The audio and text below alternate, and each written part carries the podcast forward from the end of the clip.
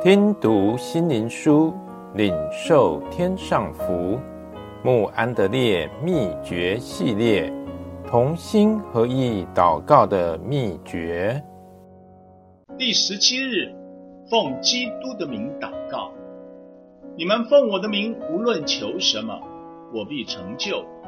教父因儿子得荣耀。约翰福音十四章十三节。多么神奇奥妙啊！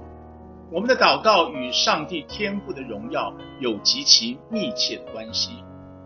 在地上越多的祷告，就越多荣耀天父；在地上越少祷告，就越少荣耀天父。既然我们的祷告与天赋的荣耀是如此密不可分，我们岂不该更多的祷告，而且迫切不止息的祷告？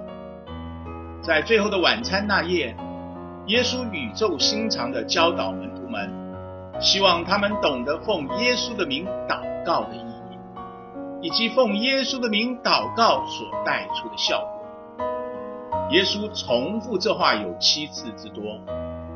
他知道人是多么迟钝于领受这样美好的信息，他迫切地想激发人对他的信心，毫不怀疑地相信彼此代祷是最美。也是最荣耀上帝的事。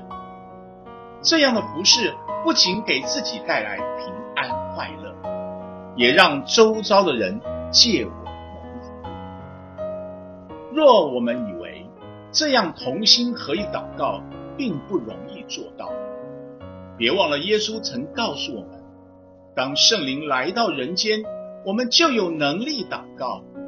因为圣灵将要引领我们到上帝施恩宝座前，求上帝成就他的应许，你们就必得着，使你们的喜乐得以满足。当我们相信圣灵能毫无拦阻地做工在我们心里，我们替别人代祷的服事就可成为我们的喜乐与力量。保罗曾说：无论做什么，或说话，或行事。都要奉主耶稣的名，借着他感谢父上帝。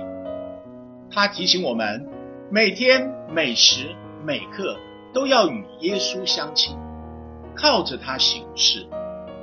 若我们把这样的功课操练得纯熟，我们就能大有信心地来到主宝座前，知道只要奉主耶稣的名祷告，无论求什么，就必得。